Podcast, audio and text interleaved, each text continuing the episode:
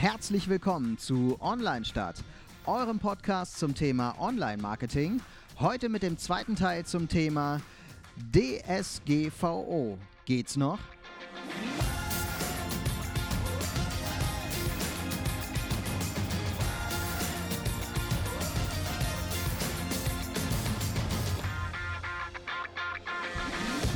Ja, und wie ihr im letzten Teil ähm, vielleicht schon gemerkt habt, äh, haben wir ein bisschen Soundexperimente gemacht, die nicht immer unbedingt geglückt sind. Ähm, leider hatten wir schon in der letzten Folge ähm, eine deutliche Brummschleife, die auch leider dieses Mal zu hören sein wird.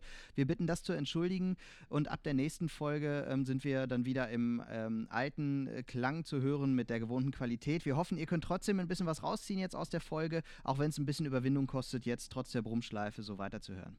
Äh, ja, wir wünschen viel Spaß.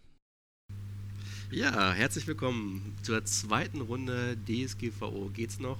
Wir sitzen hier immer noch zu viert zusammen mit äh, meiner Person, Torwald Erbslö. Und habe ich mich selber als erstes vorgestellt.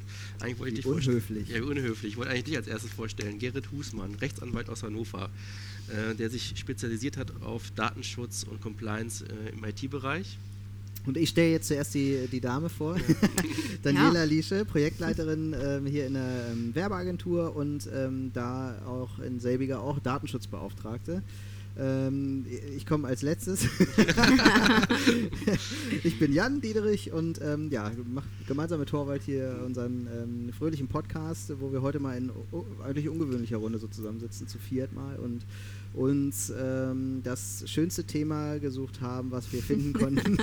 DSGVO, zweite Runde heute. Letzte Woche haben wir äh, schon mal ähm, so ein Teil an Dingen abgearbeitet. Äh, genau. und, ja. Falls ihr jetzt einsteigt, am besten hört euch nochmal die Podcast-Folge von letzten Woche an, weil da haben wir schon vieles besprochen und das war aber aus unserer Sicht noch nicht, äh, dachten wir, können noch weiter sprechen und dann dachten ja. wir, machen wir jetzt gleich weiter. Man muss aber sagen, dass die übrigen zehn Folgen auch gut vorbereitend sind. Ja. Man kann aber auch diese hier zuallererst hören und dann so Jeopardy-mäßig immer die äh, Fragestellungen erraten. Also, Stimmt, ja, ne? auch gut. Das wäre auch ja. eigentlich ganz witzig.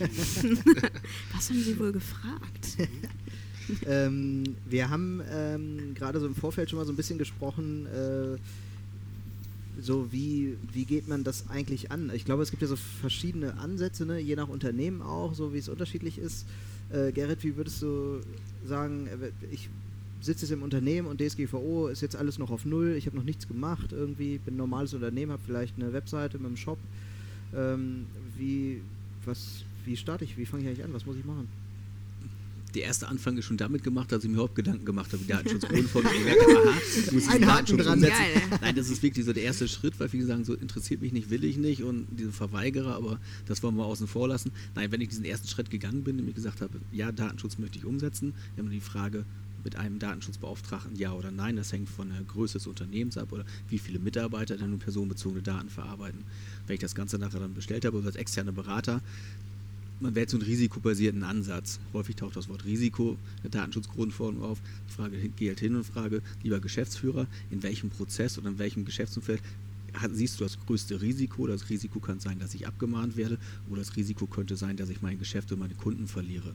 In dem Bereich fange ich an und sagte mir, okay, das ist der Bereich so, das ist mein Produkt XY oder bei uns ist die Webseite, Homepage am Risiko, risikobehaftesten und danach geht man los und versucht dann die gesamte Datenschutzgrundverordnung damit umzusetzen. Das sind Informationspflichten, Dokumentationspflichten, die ich umzusetzen habe. Ich habe mich darüber zu informieren, welche Rechtfertigungsgründe ich zu habe, wie ich das Ganze umzusetzen. In dem Bereich also zusammengefasst ein risikobasierter Ansatz und somit werden dann die einzelnen Geschäftsprozesse umgesetzt, bis dann nachher zum letzten Mal gesagt, nee, das ist das geringste Risiko für mich.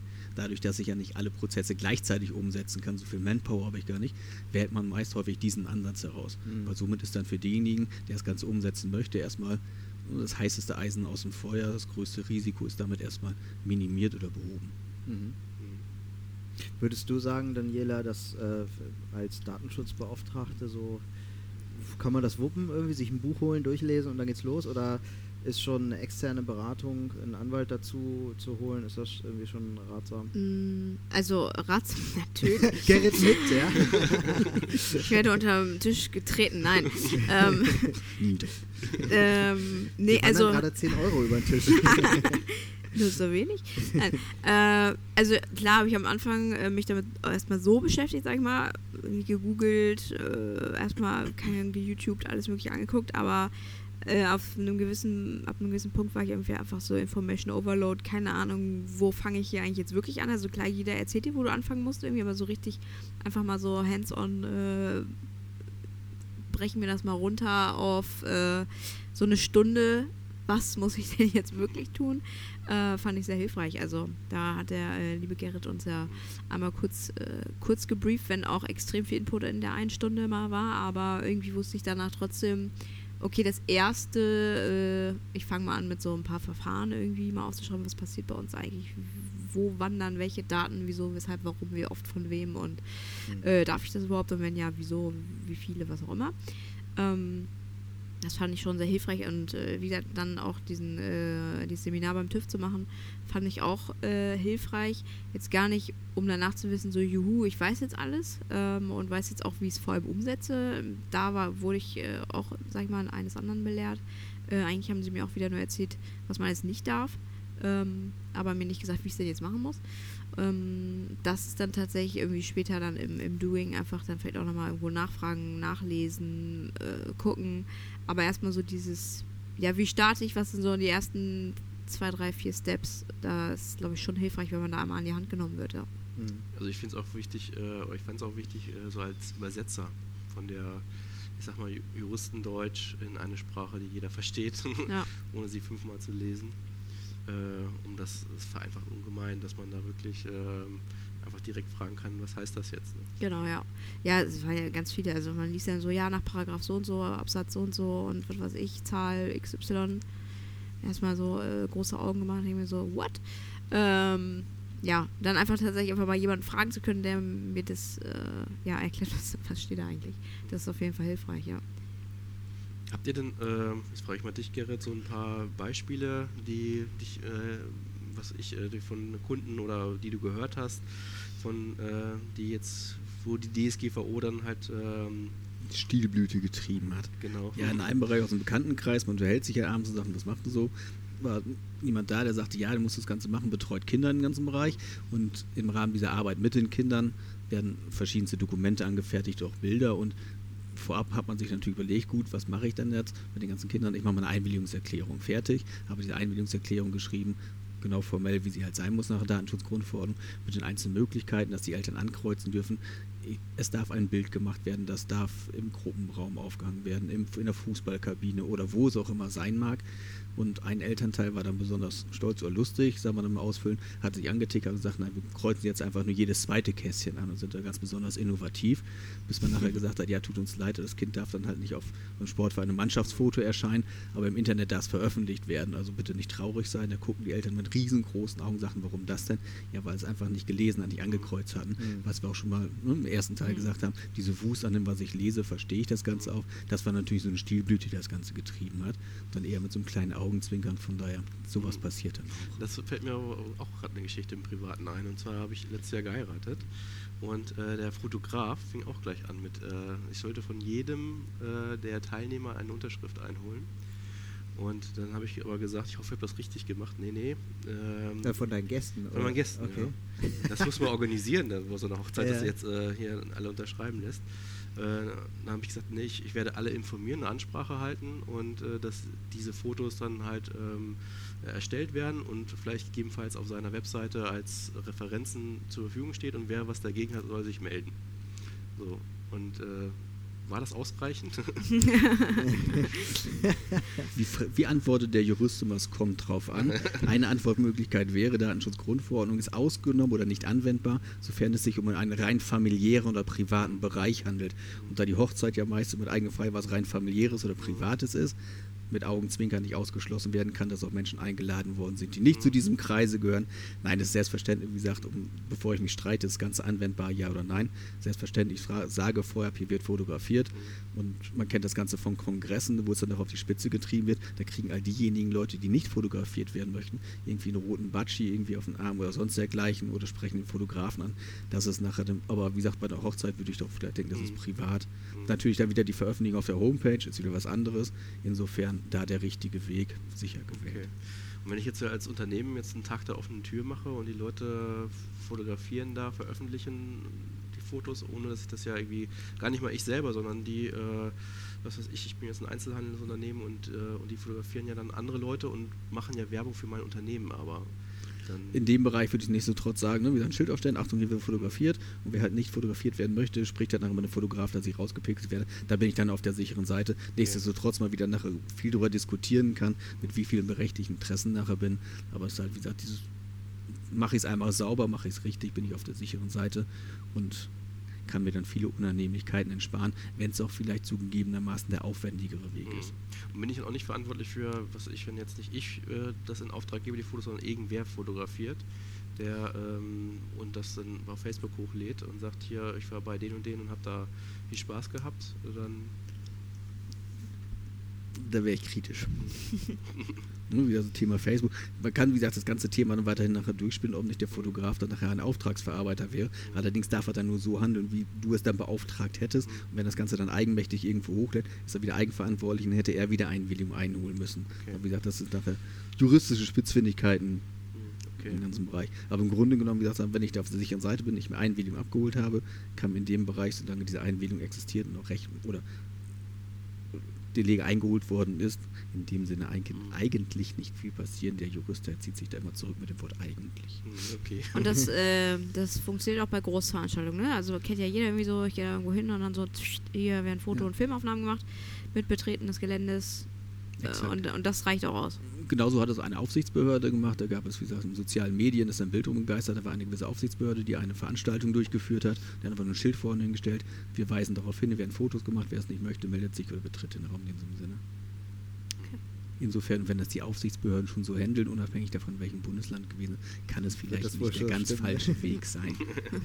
Aber wie gesagt, immer mit Vorsicht zu genießen. Aber ich dürfte jetzt nicht sowas machen, äh, wie äh, der nicht fotografiert wird, darf diesen Raum nicht betreten. Weil das ist dann wieder, äh, man muss ja So ein Kopplungsverbot oder? Genau, da würde ich dann mit dem Kopf, wie gesagt, ich kann ja, muss irgendwelche Vorsorgemaßnahmen treffen, dass ich halt nicht auf dem Bild mit drauf bin. Das ist natürlich, ne, also ein Kopplungsverbot heißt, wenn, wenn ich jetzt sage, ich mache das hier so und der, also ich fotografiere alle und die, die es nicht wollen, die dürfen hier halt nicht herkommen.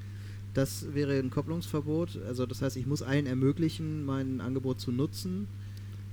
Die Einwilligung zu verschiedenen Dingen darf nachher nicht von einer Leistung abhängig gemacht werden. Da gibt es verschiedenste Möglichkeiten. Die mhm. Streitigkeiten sind diffizil. Das ist es kommt immer darauf an, da jetzt also generell zu sagen, es ist immer ein Kopplungsverbot, ja, kann man nicht sagen.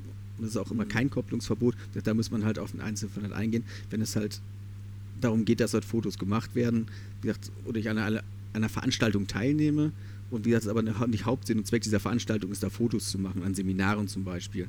Das heißt, ich dürfte an einem Seminar nicht teilnehmen, nur weil ich nicht eingewilligt habe, dass Fotos von mir gemacht werden, damit der Seminarbetreiber damit auf seine Homepage werben könnte. Das könnte man nachher dann vielleicht unter das Kopplungsverbot subsumieren, aber das ist ein Einzelfall. Ich, ich kenne Webseiten, ähm, wo ich diese, diesen, diese Cookie-Anfrage habe, ne? äh, Cookies ja oder nein. Und wenn ich sage nein, dann geht die Webseite aus. Dann kann ich halt die Inhalte nicht sehen. Richtig. Das wäre dann so ein. Das dann nicht, wie gesagt, in dem Bereich, das ist derjenige, bietet das ja an und sagt, gut, das ist eine Möglichkeit, suchst du dir eine andere Webseite. Ne? Es gibt vielleicht einen anderen Betreiber an. Insofern. Aber wenn es jetzt die, die einzige Webseite wäre, die sowas anbietet, dann wäre es wieder anders. Also sprich, wenn jetzt, äh, sagen wir, die Deutsche Bahn das machen würde, wäre es vielleicht schwierig, weil ich. Da könnte man dann eher wieder dahin gehen, diskutieren, könnte. ohne dass ich da jetzt festzulegen. ich konnte ich konnt nicht mit der Bahn ich konnt, fahren. Äh, sorry, äh, ich kann leider nicht zur Arbeit kommen, ich konnte mir kein Ticket buchen, weil äh, ich wollte die Cookies äh, nicht akzeptieren. Auch da Nein. der altbekannte Spruch, zwei Juristen, drei Meinungen. Wie gesagt, man kann ja. sich da über alles trefflich streiten und das ist halt nur Meinung und Einschätzung, ohne das jetzt mhm. in die Einzelheiten geprüft zu haben.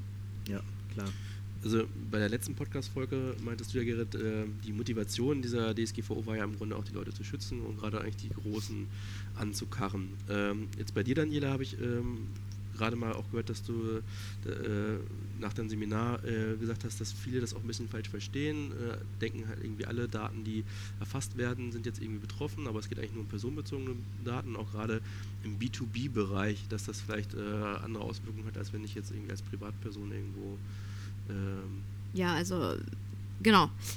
Ist jetzt so ein Halbwissen, ne? Deswegen sitzt ja auch hier noch ein Profi am Tisch. Mir wurde gesagt.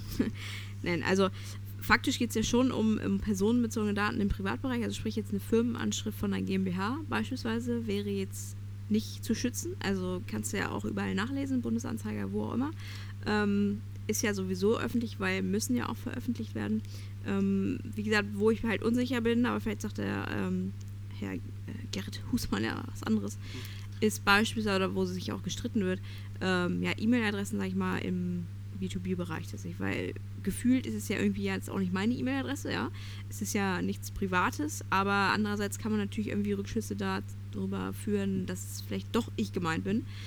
Ist halt so die Frage, ist jetzt lisha.bluehouse.de personenbezogen? Ja, nein. Was wäre das denn nicht mehr? Wenn ich jetzt dl.bluehouse.de, wäre das dann noch personenbezogen? Fragezeichen.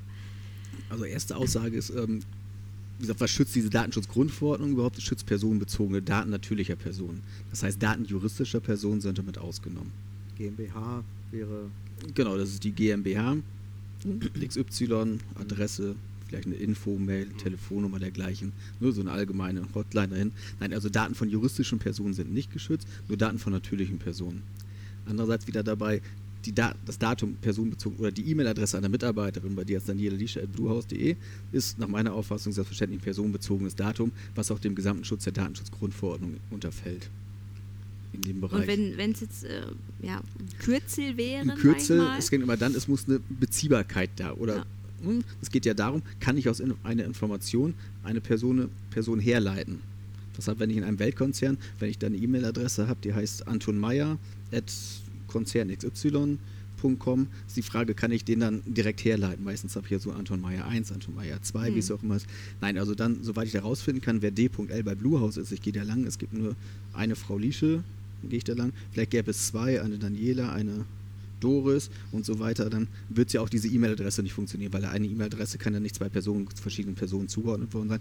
Insofern bin ich dann bei einer E-Mail-Adresse immer dabei, auch wenn es eine Firmen-E-Mail-Adresse ist, dass ich aus dieser E-Mail-Adresse eine Person hinten herleiten kann. Es muss ja nur ein Personenbezug herstellbar sein. Ähnlich zum Beispiel wie bei einer IP-Adresse. Auch dieser Streit ist durch. Selbstverständlich ist eine IP-Adresse ein personenbezogenes Datum. Hm. Und wenn ich so eine Visitenkarte auf so einer Konferenz jemandem gebe, dann muss ich theoretisch auch. Äh, Dann müsste er dir zurückgeben, was er ja nun damit äh, vorhat.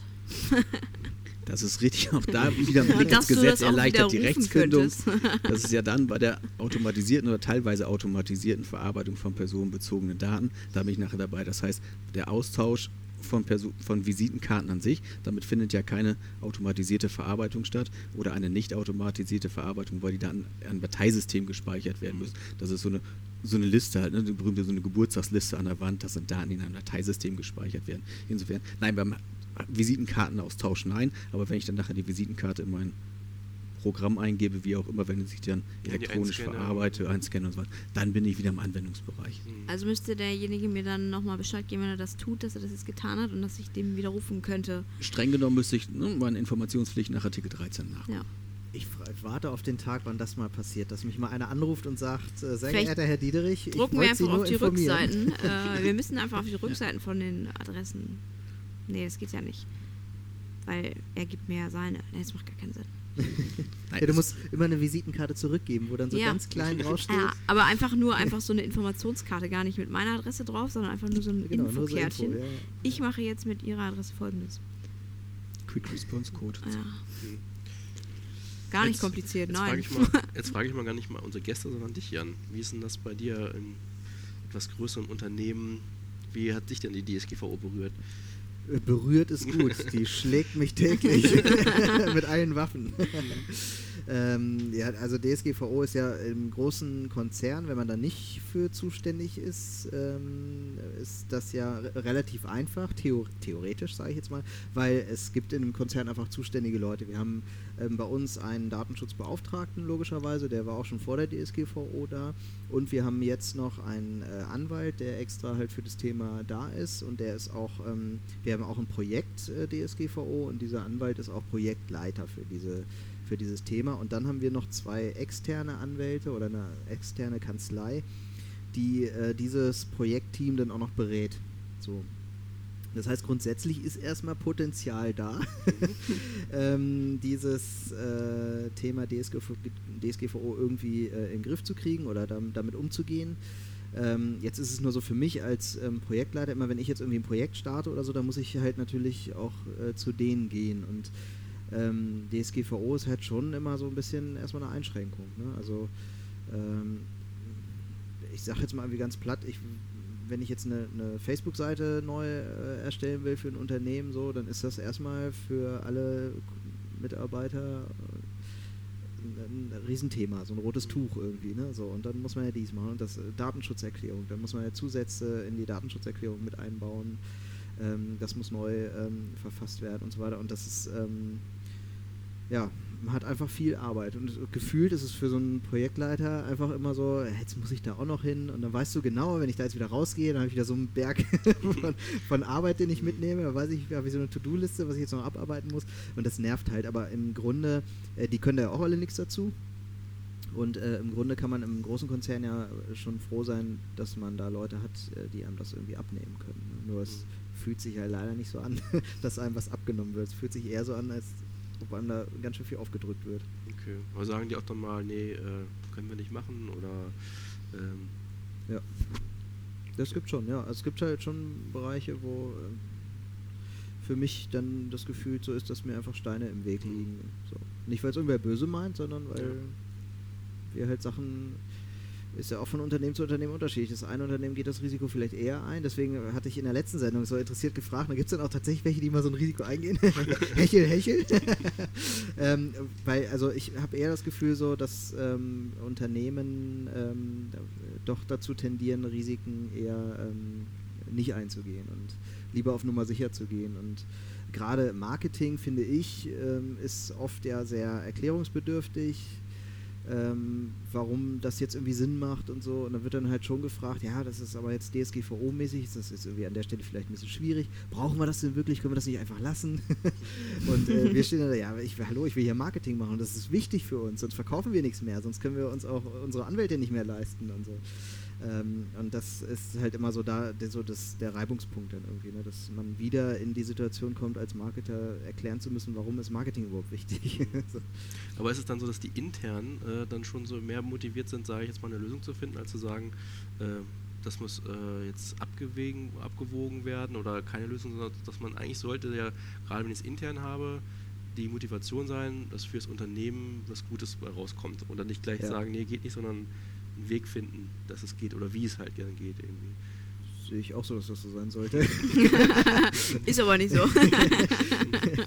ja, es gibt halt solche und solche Fälle. Ähm, ich kann das, also ich, ich selber bin ein Typ, der für seinen Job brennt. Ich brenne fürs Marketing und ich bin da total dabei. Ich würde immer alles tun, dass wir geiles Marketing machen, dass wir das richtig machen und so weiter. Und so in, insofern muss ich ja auch ein Verständnis haben für einen Datenschützer oder für einen Anwalt, der halt auch für sein Thema brennt, ähnlich wie ich und dann eben auch sehr sich dafür einsetzt, dass die Datenschutzgeschichten ordentlich umgesetzt werden. So. Also das ist jetzt so der Funken Verständnis, den, den ich dafür irgendwie aufbringe, ähm, weil wir alle nur unseren Job machen am Ende. So. Und ähm, ja, es fühlt sich, aber also du hast schon recht, am Ende klar wollen wir alle nur, dass der, dass der äh, Laden gut läuft. Ne? Du sagst ja auch, ne, was, was produziere ich hier eigentlich? Ne? Das ist das Erste, dass das erstmal sichergestellt ist, dass ich noch arbeiten kann. Ne? So ist es natürlich. Und ähm, wenn mir jetzt ein Anwalt sagen würde, äh, du darfst das nicht machen, weil ich bin hier der Anwalt und äh, das geht nicht wegen DSGVO, dann muss am Ende halt ein Vorstand entscheiden, machen wir es jetzt oder nicht. Und der Vorstand wird im Zweifel sagen, ja gut, wir verdienen damit, ich spinne jetzt rum, wir verdienen 10.000 Euro und das Risiko liegt bei 1.000 Euro, da muss ich nicht lange überlegen, dann gehe ich das Risiko ein. Mhm. Exakt, und das ist auch die Denke, die dabei ist. Ne? Das sind auch, was vorhin Und je nachher, je größer der Konzern ist, je mehr ich im Fokus stehe, ne, wie gesagt, bin ich vielleicht noch im DAX notiert oder sonst dergleichen, sind natürlich die Antennen da viel ne, steiler gestellt nach dem Motto, ja. können uns irgendwelche Dinge halt drohen, wo ich nachher mit der Öffentlichkeit stehe. Insofern ist da die Awareness auch viel, viel höher, da komplett halt, ne, uns wiederholen compliant zu sein und wie gesagt, alle Rechtsvorschriften einzuhalten. Ja, ja. Ja, aber es muss schon immer so ein bisschen was, so ein Moment ins Land gehen, bis man sich wieder verträgt.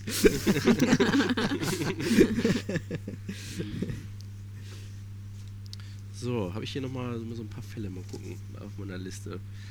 Habe ich schon in der letzten Folge, habe ich schon in der letzten Folge. Veranstaltung hatten wir auch schon das Thema. Was muss ich bei der Zusammenarbeit mit Dienstleistern generell beachten, habe ich hier noch stehen. Zusammenarbeit bei Dienstleistern ist immer die Frage, ähm, sind Sie für mich als Auftragsverarbeiter tätig? Das heißt, ähm, bearbeiten Sie meine eigenen Daten in meinem eigenen Auftrag? Mhm. Großes Beispiel ist Lohnbüro. Oder Was haben wir sonst noch? IT-Dienstleister. Genau, IT-Dienstleister, ne? Fernwartung von Software. Oder gebe ich irgendwelche Druckaufträge nach außen, dass ich meine Gehaltsabrechnung extern drum bereichen. Das sind Leute, die meine oder die meine eigenen Kernaufgaben übernehmen, wo ich mir sage, gut, das ist einfacher Preiswert in sonstigen Bereichen, das source ich halt aus. Mhm. Also die Auslagerung von Kerntätigkeiten, das ist so der große Bereich mit der die Weisungsgebundenheit des Auftragsverarbeiters darf nur so arbeiten, wie du ihm das vorgibst. Mhm. Sind diese Merkmale nachher nicht gegeben, ist eine eigene Entscheidungsfreiheit da, dann ist es ein eigener Verantwortlicher, da ist die Vertragskonstellation eine andere. Mhm. Das habe ich so mit meinen Auftragnehmern durchzutesten. Was es ja oft gibt, gerade so im digitalen Bereich, dass die, man hat viele kleine Firmen, das sind manchmal so Zwei-Mann-Unternehmen, die sich dann Räumlichkeiten teilen oder so ein äh, Open Space oder sowas. Ähm, muss ich da irgendwas beachten? Weil da kann es ja ziemlich schnell sein, dass ich mal auf dem Schreibtisch irgendwas liegen lasse vom Kunden oder so und äh, muss ich damit allen eine Vereinbarung machen, dass die meine Daten das wieder an meine Kunden weitergeben? Oder da ist jeder, hm, also wenn zwei Firmen Dürfen sich ein... das nicht liegen lassen. Exakt. Nein, wie gesagt, jeder, hm, jeder Gewerbetreibende ist ein eigener Verantwortlicher und wie gesagt, auch wenn ich mit ihm zusammen im Büro miete, ist er quasi ein anderer und der darf meine ganzen Daten, die personenbezogene Daten, natürlich nicht einsehen. Das heißt, da muss ich gleiche Vorkehrungen für treffen, ob ich jetzt Schränke habe, getrennte Räume, wie auch immer. Ganz besonders wichtig natürlich die Datentrennung, keinen gemeinsamen Server nennen, die ganzen Bereiche, diese vielen, vielen Kleinigkeiten, die dabei sind. Nein, auch wenn ich mir ein gemeinsames Büro teile, muss ich alle Vorkehrungen treffen, sodass der andere, der mir auch gegenüber sitzt, nicht das einsehen kann, was er nicht einsehen darf. Das ganz kurz erklärt. Okay. Ich habe vielleicht dazu mal so ein, so ein Beispiel, ähm, gar nicht aus dem Beruf, sondern aus dem Privaten heraus. Ich war bei einem großen äh, Technikvertrieb, den wir sicher alle kennen, und äh, wollte ein Produkt umtauschen. Und dann äh, habe ich im Wartebereich gesessen und das war so ein offener Flur, so neben dem Infobereich eigentlich. Ne? Das so ein, ging so ein Flur lang und da hat, standen Stühle und dann haben die da so Trennwände gehabt, äh, so wie bei Toilettenhäuschen, ne? so äh, oben Luft und unten Luft, ne? so dass man im Grunde Füße sehen kann und oben geht es nicht bis zur Decke. Man konnte jedes Wort verstehen und ich konnte da wartenderweise dabei zuhören, wie zwei Leute gerade Kredite abgeschlossen haben. Ich konnte jedes Wort verstehen. Das ist natürlich, nein, das ist ein sensibler Bereich in dem Sinne. Das ja. heißt, da müssen Vorkehrungen getroffen werden mit nach den Möglichkeiten, die mir gegeben sind. Ob ich jetzt, das ist immer die Frage, diskutiere ich jetzt, bin ich als Geldhaus oder sonst wer halt angehalten, wie gesagt, komplett meine Räume so umzubauen, dass es nicht, oder wie weit nehme ich das Ganze dann ernst? Das ist mhm. wieder Einzelfallentscheidung in dem Bereich. Aber natürlich sollte es dem so nicht so sein. Gesunde Menschenverständnis sagt dann, überall steht Diskretion, bitte Abstand halten und dass ich mhm. zumindest eine abgeschlossene Kabine habe, dass diese hochpersönlichen Informationen dann nicht meinem Nachbarn kundgetan werden und der damit hausieren geht. Das, das fand ich Wahnsinn, weil wir, weil wir uns da monatelang mit beschäftigen und mhm. so einen mhm. Aufwand treiben und da höre ich mal eben, was der im Monat verdient. Ganz einfach. Aber du hast sein Gesicht nicht gesehen. Nur die Schuhe. Und haben die Schuhe dazu gepasst, oder? ja, bei den Schuhen kein Wunder doch. Ja, genau. Ja. Aber das finde ich auch so, zum Beispiel beim Arzt, finde ich das auch immer so komisch. Man muss ja tausend Sachen unterschreiben. Ja, Datenschutz. Oh, Frau Liesche, bitte. Dann denke ich mir so, dürfen die eigentlich meinen Namen aufrufen? Dann war ich letztes bei einem anderen Arzt, da stand erstmal so ein fettes Schild direkt auf dem Counter, wenn sie nicht möchten, dass sie per Namen aufgerufen werden, dann vergeben die so Pseudonyme. Ja, das wäre auch ganz basic. Nummer 32 bitte. Dann fühle ich mich ja wie so ein asiatisches Gericht, wenn die mich aufrufen. Ne? Ja, das, oder sie, sie, rufen dann nur noch die Krankheiten auf. Ja. Der Herr mit dem Fußpilz, bitte. Ja. Nein, das ist richtig in dem Bereich. Wieder treibt natürlich Stilblüten das Ganze. In der Themen, nein, das, wie gesagt, verletzt es mich in meinen personenbezogenen Daten, wie gesagt, wenn mein Name aufgerufen wird, weil jeder, der ein Arzt ist, vielleicht krank, will was abholen. Insofern kann man trefflich drüber streiten. Wie gesagt, das Ganze auf die Spitze getrieben wurde, das ja bei den Klingelschildern. Ja, stimmt, da ja, gab es irgendwo einen, der hat alles Das war bei Öster ne? Österreich. Genau, die Freunde jenseits der Grenze, die immer ein recht gespaltenes Verhältnis zur Datenschutzgrundverordnung schon hatten und haben. Insofern, nein, also wie gesagt, das jetzt, manchmal kann man, wird es dort auch übertrieben. Das gespaltene Verhältnis, das haben wir hier, glaube ich, auch. ja. Tja, ich habe hier eigentlich gar keine Fragen mehr. Habt ihr noch, wo wir schon mal hier so schön zusammen sind ähm, und hier so einen Experten dabei haben, habt ihr noch welche Fragen? Oder? Also ich würde ja gerne noch mal so eine, so eine Meinung hören, weil ich glaube, so vielleicht von uns allen, dass jeder mal so eine, eine Meinung abgibt fange auch gerne mal an. Irgendwie, es ist ja so, in, in, der letzten Folge und in dieser Folge haben wir immer hier gesessen und das erklärt und so. Und im Grunde, selbst bei dir, Gerrit, höre ich manchmal so dezentes, Das ist alles Schwachsinn. so habe ich, nein, so würde ich das, das würdest du so nie sagen und äh, du ähm, bist da bestimmt auch sehr gewissenhaft und sagst, für mich ist so die Frage als Endverbraucher, also wenn ich mich jetzt einfach nur als Privatperson sehe, ich will gar nicht geschützt werden. Ich will das alles gar nicht. Ich will nicht auf Cookie-Sachen klicken, ich will keine Sachen lesen, ich will beim Arzt per Namen aufgerufen werden. Mir ist das auch völlig egal, dass andere Leute, dass meine Nachbarn mitkriegen, dass ich gerade beim Arzt war. Das ist halt einfach, es gibt halt Dinge, die, die sind einfach so und da, da, muss man, man muss die Leute nicht vor allem schützen irgendwie. Ist jetzt ist so, so mein Stimmungsbild dazu irgendwie, dass ich das Gefühl habe, der Gesetzgeber regelt Dinge, die keinen interessieren. Andere Intention oder anderer Ansatz, wie gesagt, die Leute gibt es ja, darf es ja auch geben. Allgemeines Persönlichkeitsrecht sagt also, ich darf bestimmen, was mit meinen Sachen passiert. Und wenn ich möchte, dass, alle, dass ich gläsern bin, dann ist das so sofort vielleicht das Ganze von der anderen Seite betrachte, diejenigen, denjenigen Leuten wurde jetzt ein Instrument oder ein Werkzeug oder ein Gesetz an die Hand gegeben, die mehr Schutz möchten die vielleicht eine größere Transparenz wollen. Das Ganze ist ja transparent. Ich weiß, wer was, wieso, weshalb, warum mit meinen Daten irgendwas macht. Und diesen Leuten wurde was an die Hand gegeben. Ich möchte mehr geschützt werden. Die haben jetzt mehrere Möglichkeiten. Derjenige, der alles preisgeben möchte, das konnte er vorher auch schon. Ich veröffentliche alles oder trage alles sonst wie herum. Der wird sich auch niemals damit beschweren. Der wird auch damit niemals in Konflikt kommen. Ganz anders, wie gesagt, ein Schutz für denjenigen, der mehr Schutz haben möchte. Ja, den Konflikt, den habe ich ja schon, weil ich bin der, der es lesen muss obwohl mir das eigentlich alles egal ist. Muss ja nicht. Kannst ja auch wie alle äh, einfach auf OK drücken. also. Nein, richtigerweise mit dem Zwischenschritt, dass du irgendwelche Handlungen erstmal ausführen musst. Aber wie heißt es immer so schön, Artikel ein Tod muss man sterben. Ja. Also ich bin der eine in Deutschland, der die Sachen häufig nicht liest. ja, ich glaube, du bist auf, jeden Fall der Einzige, ähm, der solche Sachen nicht liest, weil also ich lese immer bei jedem iPhone-Update. Aber jetzt hast du ja in der letzten ja. Folge gesagt, du fandest das Thema interessant. Ist das jetzt ähm, so deine Meinung dazu, dass das schon so ähm, Datenschutz so ein wichtiges Thema ist und deswegen das auch alles richtig ist? Ja, also wie gesagt, ich, äh, wie ich ja anfangs letzter Folge sagte, ich finde das interessant zu wissen, um mitdiskutieren zu können. Das heißt noch lange nicht, dass ich das gut finde. Mhm. ne? ähm, ich finde es auf jeden Fall spannend, dass es diese, ja, diese Beschäftigung mit dem Thema gibt, dass es da auch Leute gibt, die sich da scheinbar Gedanken zu machen, wie man jetzt Leuten, die jetzt tatsächlich irgendwie so ein bisschen äh, ja, mehr Schutz für ihre Daten wollen, dass die da jetzt irgendwie auch Möglichkeiten zu haben, das besser zu kontrollieren. Äh, auch wenn ich dennoch der Meinung bin, dass man mit manchen Dingen auf jeden Fall übertreibt. Also ich glaube, man macht es auch vielen Leuten zu kompliziert oder man verängstigt sie äh, zu sehr. Ähm, und dass sich da halt auch teilweise dann darüber lächerlich gemacht wird, ne? Das Thema wie Klingelschilder abmontieren und keine Ahnung was.